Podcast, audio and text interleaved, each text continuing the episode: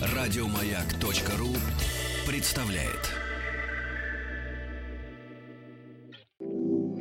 Совместный проект радиостанции «Маяк» и телеканала «Россия. Культура». Белая студия. Что читали и смотрели те, кого сегодня читаем и смотрим мы. Как эти книги и фильмы помогли им найти себя – и чем они могут помочь измениться нам. Сегодня в «Белой студии» один из самых значимых режиссеров советского и российского кинематографа. Автор легендарных фильмов «Весна на Заречной улице», «Два Федора», «Мне 20 лет», «Июльский дождь», «Был месяц май», «Послесловие» и других – его картины не только любимы зрителями нашей страны, но высоко оценены на мировых престижных кинофорумах, на фестивале европейского кино в Риме, Лакарно, Праге и Берлине. Сейчас мастер работает над новой картиной, посвященной двум гениям русской культуры – Толстому и Чехову.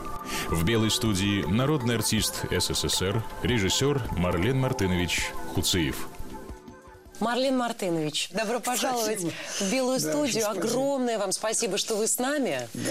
потому что вы снимаете сейчас картину о Льве Николаевиче Толстом и Антоне Павловиче Чехове. Начать я хотела с фразы, которую сказал Антон Павлович о Льве Николаевиче. Он угу. сказал, что мы боимся сделать подлость, потому что еще жив Толстой.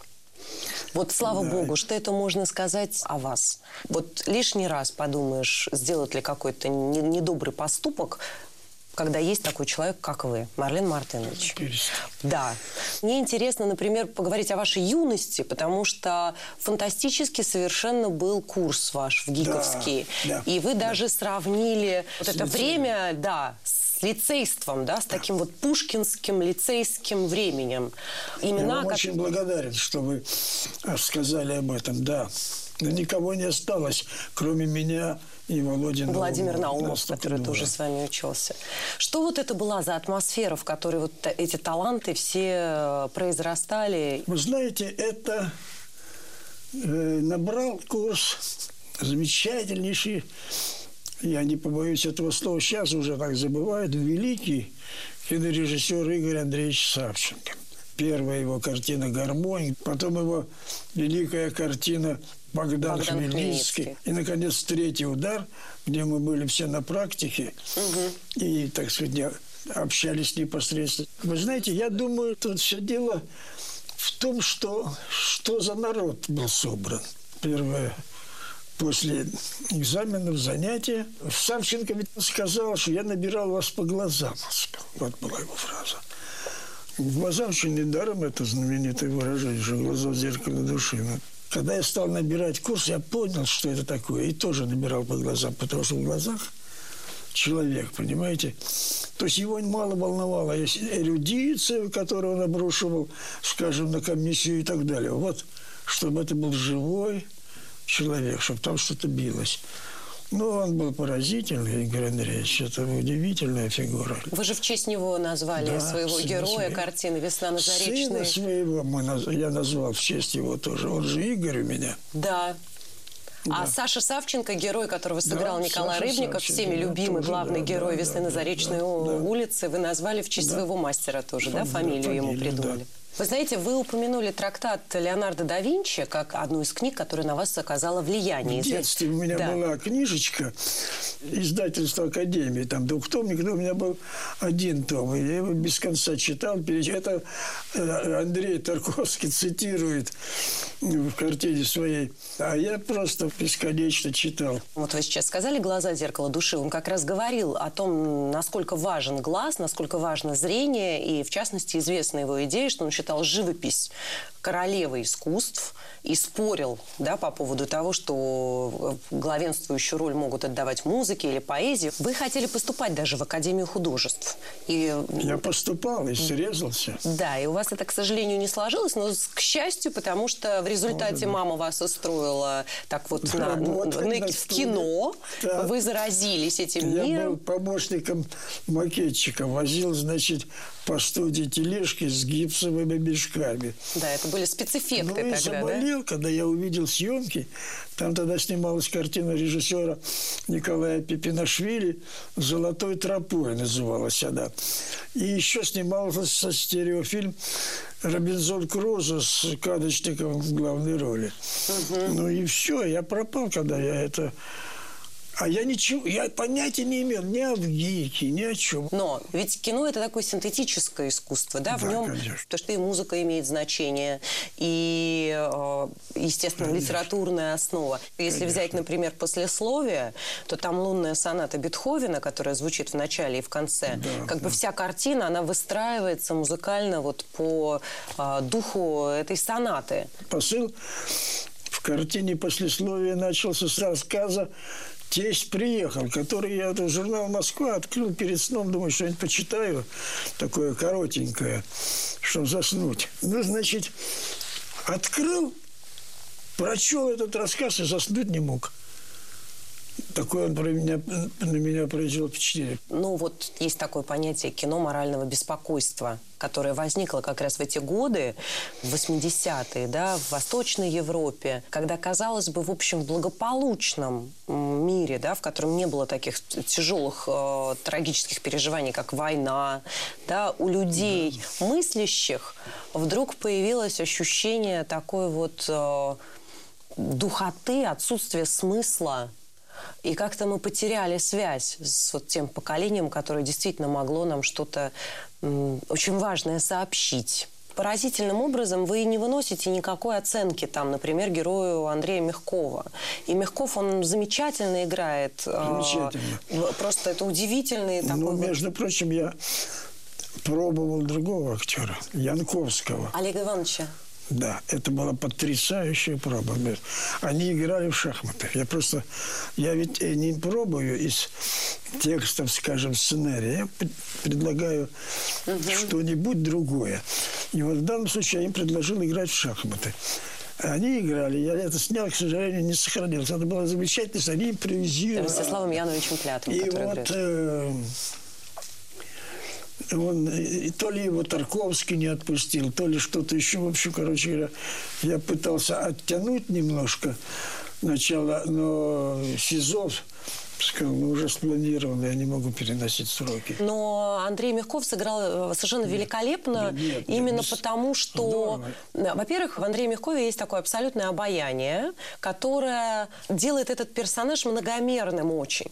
Он обаятельный человек, и он, в принципе, хороший человек. Конечно. Он этого тестя принимает да, со всей да. душой, он его кормит, он ему берет билеты потом, в цирк. после этой встречи он переживает, то есть он, он как бы переродился. Мне очень важно было именно этот ход, понимаете, что человек начинает исповедоваться, а дальше мы видим события, связанные с, которые привели его к этой исповеди. исповеди. К этой переоценке своей жизни. Да, Но да. вот ему хватило а, масштаба, да, герою а, Мягкова, переосмыслить. Нам же всем часто не хватает. Мы, столкнувшись с человеком, ну так, мы равнодушны, мы бежим вперед. У нас наши дела, мы опаздываем да. на ученый совет, как герой мы живем в абсолютной суете. Это невозможно совершенно. Знаете, как замечательные есть стихи Евтушенко. Знаете вы, конечно, их. Мной вот что происходит, да? Конечно. Ко мне да. мой лучший друг не ходит, а, а ходит, ходит в разной суете, суете, разнообразные не те. Да. Мы с ним, знаете, тоже были в очень, так сказать, добрых отношениях с Женей. Да, я и с Беллой всеми... Ахатовной, которые а? посвящены, это да. были Ахатовне же посвящены да. эти стихи, я которые со тоже всеми была... ими подружился, когда мне пришла идея снять вечер поэтов. Которая вошла в заставу Ильича. Но этот вечер ведь я организовал. Таких вечеров не было. У них были отдельные, так сказать, вечера. А я решил сделать вечер поэта. Это я сочинил эту идею, понимаете?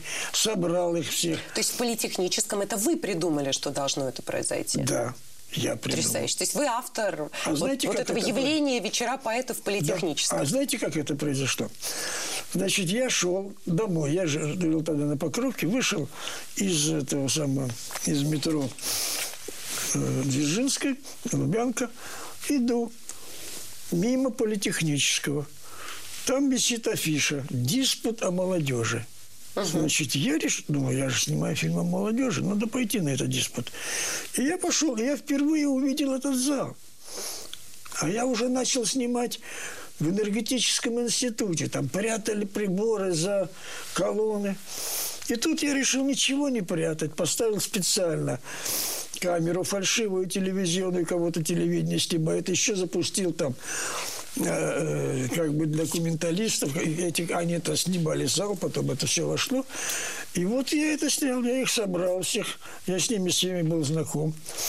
И э, когда я смотрел материал, монтируя эту сцену, как только доходило дело до Беллы, угу. я вставал и подходил к экрану.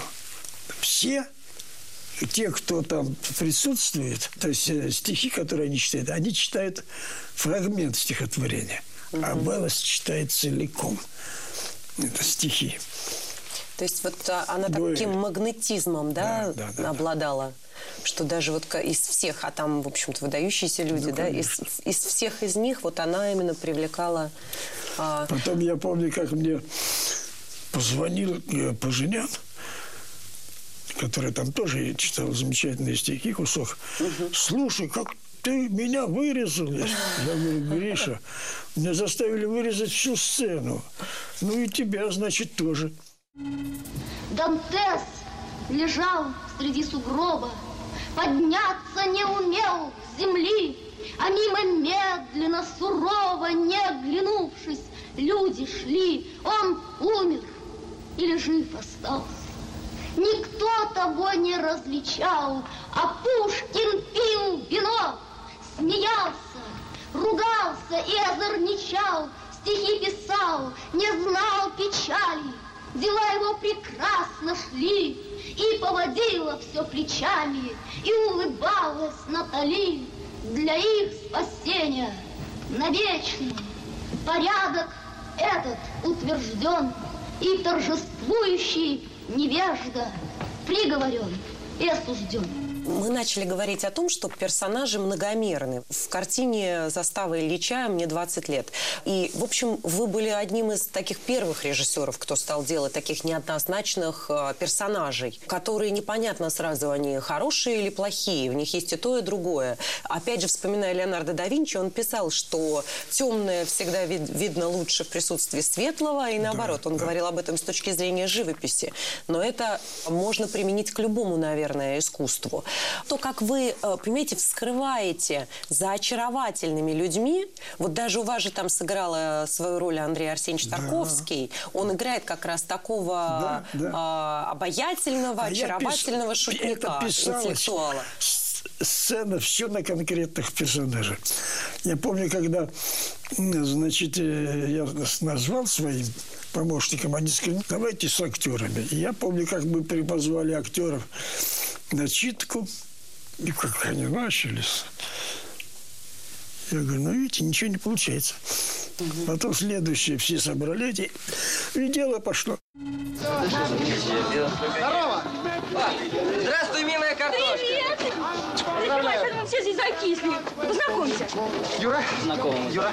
Коля, ну только тебя здесь не хватало. Мне нужно. Здорово, откуда вы ее притащили? Из метрополя. Блюдо по спецзаказу. Картошка а-ля рюз, международный Юра, ну, Нет, не могу. Еще три обязательных визита, даже работать. А ты не работаешь. Поздравляю вас. Рублей? Картошку на стол! Давай. Будь здоров.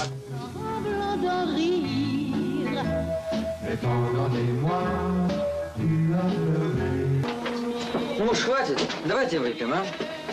За что? За картошку. Ну, то, может быть, лучше за репу? А я хочу выпить за картошку. А может быть, стоит этот тост произнести в стихах? Любовь, она, конечно, не картошка. За картошку. Хм. Называется тост под барабан. Опытный оратор пробивает кулаком трибуну. Я что-то не понимаю. Что ты хотел этим сказать? А я понимаю. Догадываюсь. Что ты понимаешь? Опуская все детали, подробности, разъяснения, уверения и заклинания, я назову все твои разнообразные мысли по поводу картошки так. Квасной патриотизм. Как? Квасной, от слова квас. к этому нельзя относиться серьезно. К этому может быть. А к чему можно относиться серьезно? О чем вообще можно говорить всерьез? Знаешь что, ты только не бери на себя роль гражданской совести. Слушай, не валяй дурака. Я тоже так умею говорить. Все мы это умеем. Ну а что дальше? А у тебя есть вещи, о которых ты можешь говорить всерьез? Нет, ты можешь мне хоть чем-нибудь ответить? Но если нет вещей, о которых можно говорить всерьез, тогда вообще, наверное, не стоит жить. Или ты не согласен? Но это уже провокационный вопрос. Я могу его тебе задать. А я отвечу. Я серьезно отношусь к революции. Песни «Интернационал». К 37 году. Войне. К солдатам. К тому, что почти у всех вот у нас нет отцов. Их картошки, которые мы спасались в голодное время, и которые а как Кстати, вы относитесь тоже. к крепи? Что? К крепи как вы относитесь? Вы мне так и не ответили.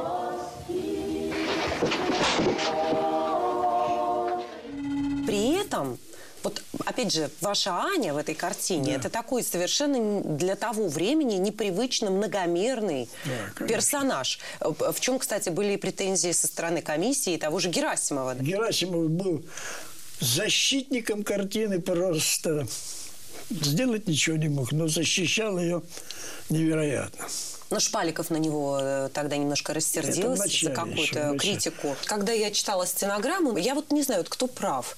А, когда Герасимов стал делать замечания, Сценарий, когда он прочел, и вот захотел с нами поговорить. И вдруг Янка стал ему какие-то Да. бросать. Это дошло потом до дирекции, и сразу картину все они вз- взяли сразу под подозрение. Шпаликов – это отдельная история. Шпаликов как появился в этой картине? Задумал эту историю я с Феликсом Миронером, с которым мой однокурсник, мы вместе жили в общежитии. Первая картина Сняли «Весну на «Весна» и так улице, далее. да. И мы начали. И Я писал, как он, и- как герой встретил девушку и пошел за ней. Феликс прочел и говорит, где сцена? Я говорю, вот она. Какая же это сцена? А Феликс он привык, чтобы был диалог. Я говорю, вот эта сцена.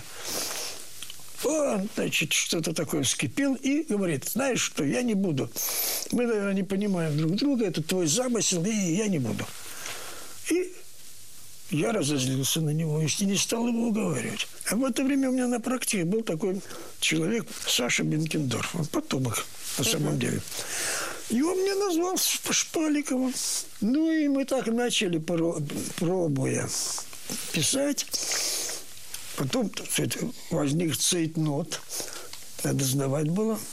И мы поделили. Я сказал, вот эти сцены будешь ты писать, а эти я буду писать. И э, пе- написал вечеринку, которая задумана была, вся уже выстроена, но конкретно я не очень хорошо знал молодых ребят. Значит, а, а я писал такие сцены, как э, карточки, если вы помните. да, да, да, да, да, с воспоминаниями матери. Да, да, вот это, это я писал. Потом всю историю с кондукторшей я сочинял. А потом он, конечно, ну, что-то не хочется говорить, он меня, честно говоря, предал, когда картину остановили. Он куда-то исчез. Оказался, пишет в это время с Данелия. Я шагаю по Москве. по Москве. И мы просто для этого я перестал с ним разговаривать. Но потом мы помирились спустя несколько лет. А почему? Потому что просто он э, остановил работу над вашей картиной или потому что в «Я шагаю по Москве» есть элементы, можно проследить связь с- Можно. по настроению Нет, с тем... ну потом я его простил. Мы помирились, потом ужасно. Я уже наблюдал его последние годы. Он приходил. Черт, как не кстати, а? Да, мы отрезаны.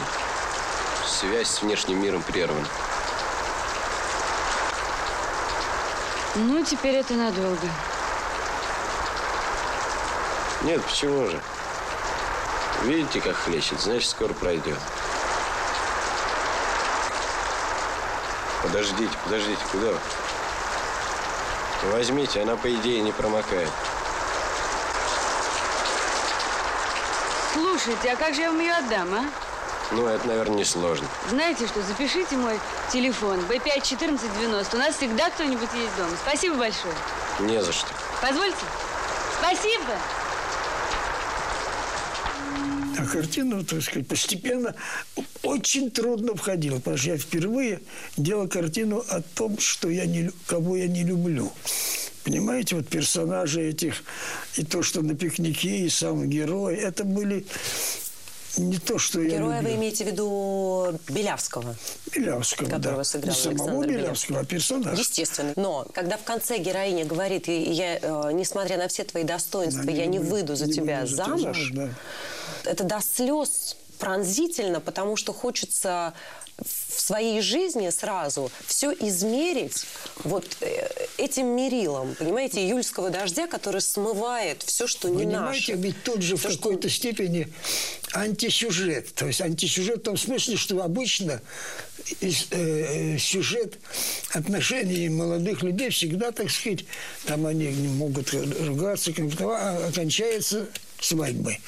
А у меня история разрушения любви ведь. Это противоположная история.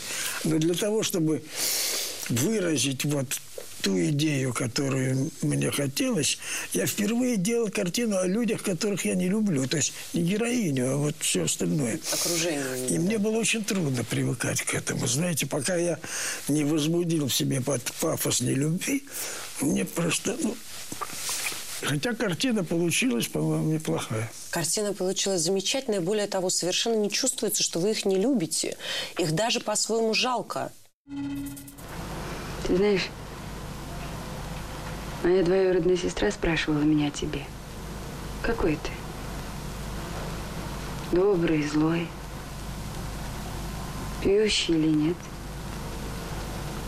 Я сказала все как есть, объективно. Все твои достоинства.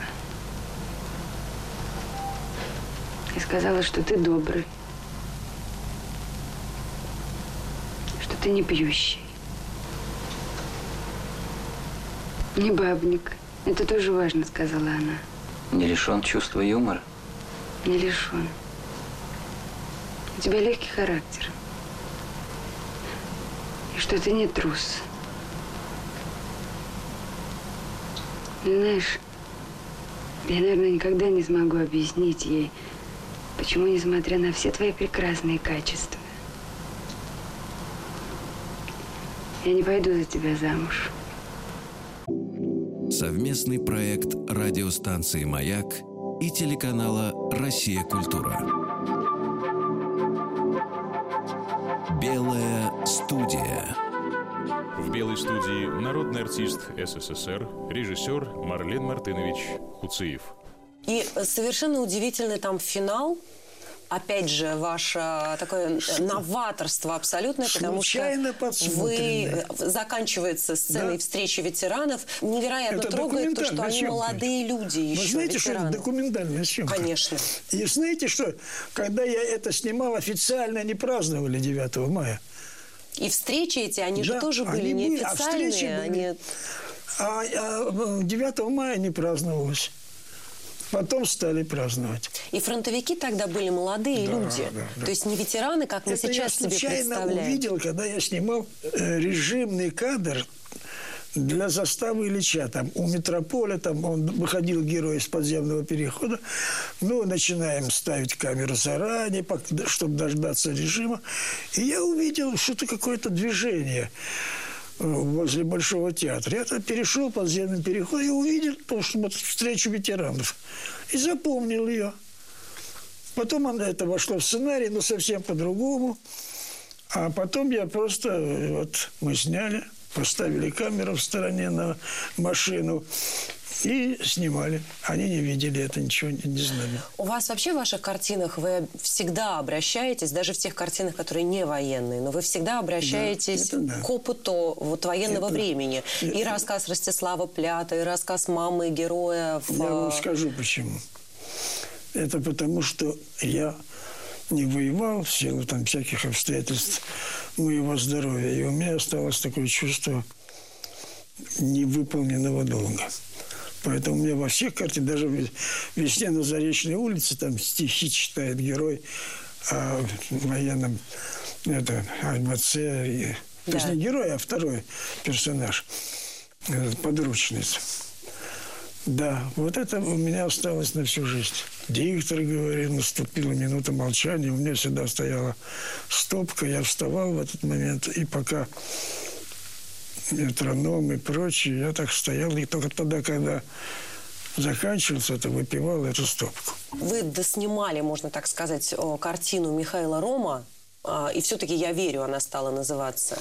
А, да. И там есть такие слова Шпенглера. Его спросили, когда будет следующая война. Да. После Первой мировой. Да, поколение. Да, он сказал, что она будет тогда, когда подрастут... В районе 40-х годов, сказал он. Лет, То есть он да. совершенно четко предсказал Вторую мировую да, войну да. после Первой мировой. Потому что подрастет поколение, которое не знало войны. А, при том, что ведь мы же ужасы-то эти все знаем как бы. Вообще я жил в это время, и все это святое, я вам скажу, у меня был такой вот, очень такой, так сказать, я помню эту историю.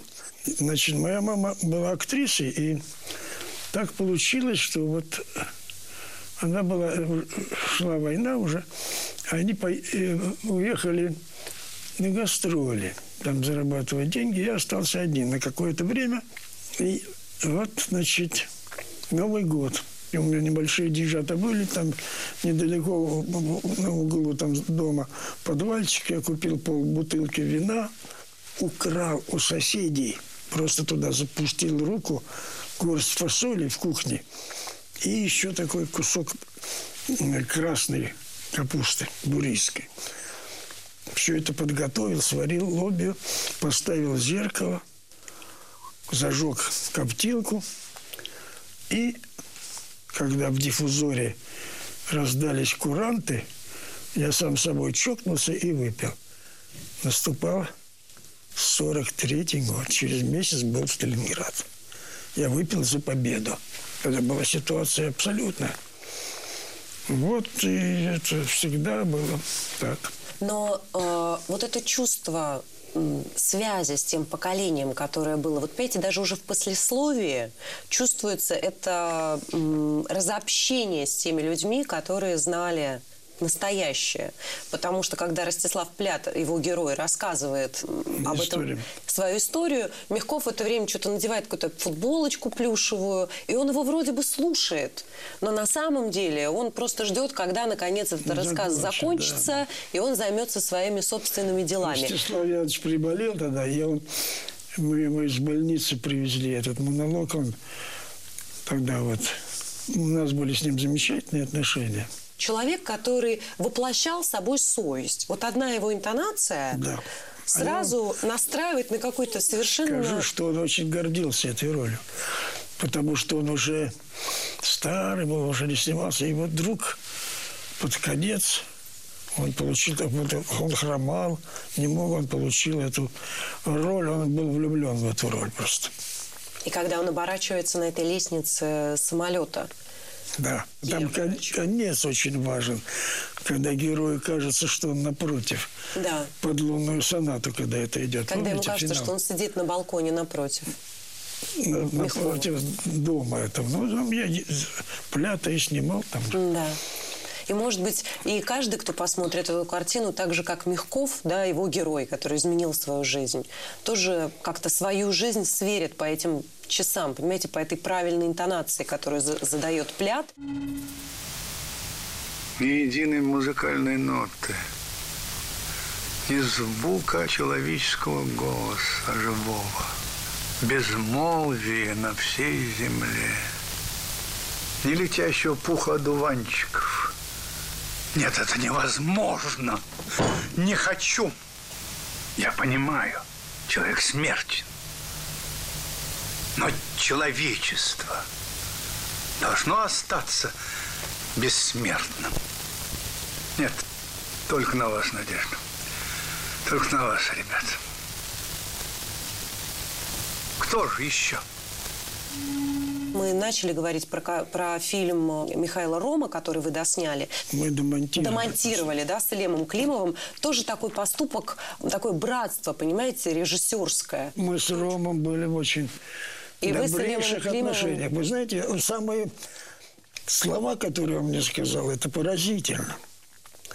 Он посмотрел заставу Ильича. Приехал, один смотрел в зале. Вышел, и я вышел с ним.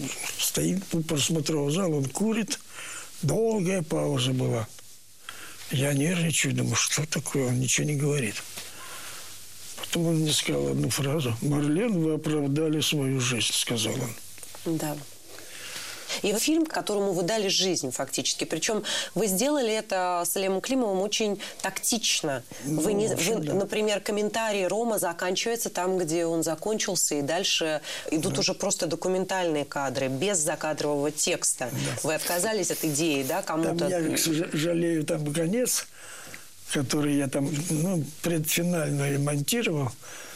Там был замечательный кусок, как олененок встает на ноги. Mm. Трудно. Это было потрясающе. Музыка такая. Шнитки написал. Как так получилось? Лариса Шипетько посмотрела и сказала, ну, это очень длинно. И я, как дурак, послушал ее и подрезал это убрали. Это был, да, это был поразительный кусок, когда он вот тонкие ножки встает. Потому что фильм, он же показывает 20-й тогда еще век, да, во всей его катастрофичности, но при этом в конце он дает абсолютную надежду, потому что вот слова этого мальчишки, которому задают вопрос, сколько лет ты хочешь прожить, и он говорит, «Э, всю свою жизнь. Да. Прожить всю свою жизнь. Как, как это точно, и ты понимаешь, насколько дети – это такое обещание правды. Вы знаете, я э, монтировал первую часть. Я там поставил себе задачу сделать так, как будто бы ее смонтировал Ром. Там была фонограмма, наговоренная угу. Михайловичем, я ровесник века. Потому и все-таки что... я верю, что человек там, что-то я сейчас, да. Что у человечества есть будущее, есть эта надежда, потому что каждый ребенок, который приходит Все в жизнь... дело во что превратим мы его, да. Конечно. Каким мы его сделаем. Да. И ты осознаешь, ты, ты не только думаешь о тех детях, ты думаешь о себе, ты вспоминаешь себя, каким ты был ребенком, и правильно ли ты реализовал и воплотил свою судьбу. Это верно. Сколько лет ты хочешь прожить? Я думаю, 70. Сколько ты? 80. А сколько ты хочешь прожить? Всю свою жизнь.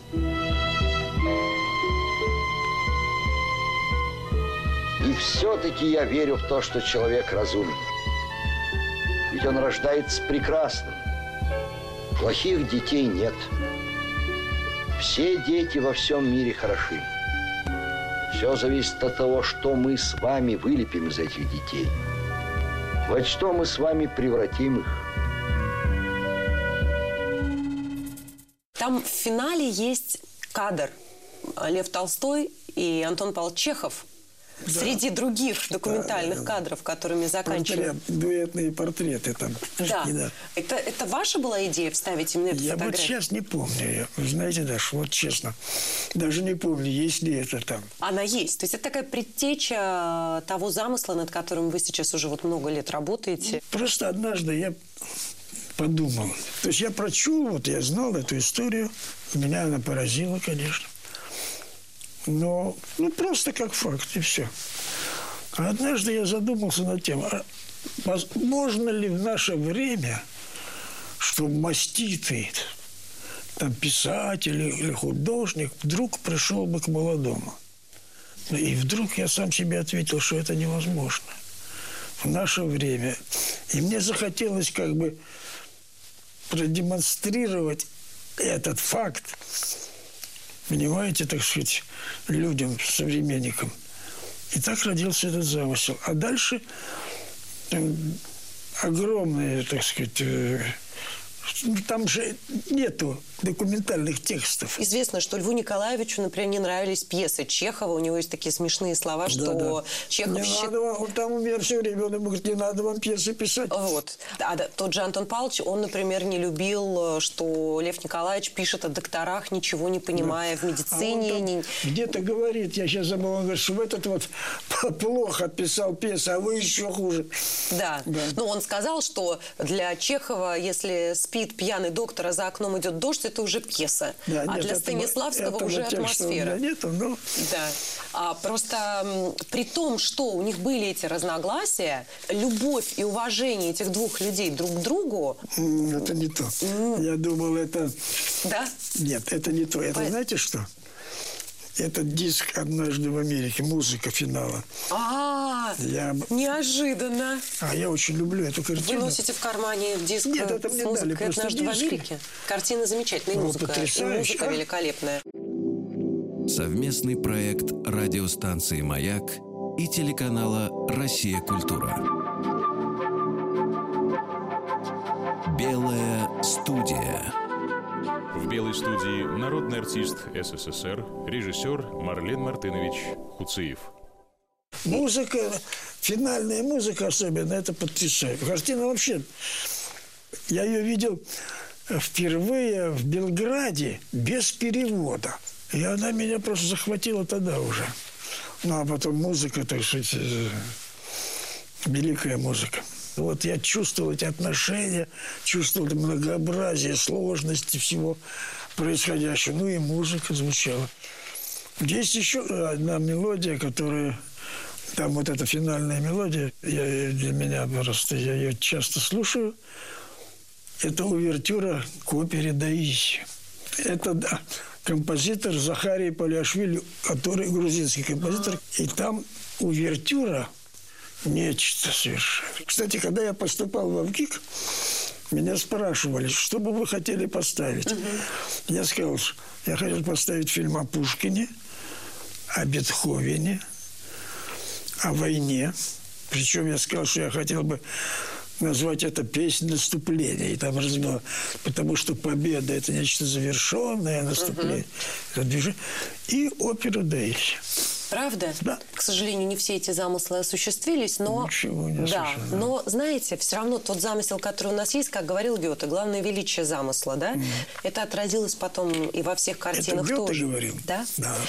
Но Здорово, но он отличная фраза. Мораль Мартынович, вы уже сказали, что вы проходили практику в свое время в Киеве, вы снимали Да, на Одесской да. киностудии. Вот вы, как, как человек-совесть, как вы ощущаете то, что сейчас Ну, я происходит? очень переживаю. Вы знаете, это ну, несправедливо много. Ведь я был в Киеве в сорок седьмом году.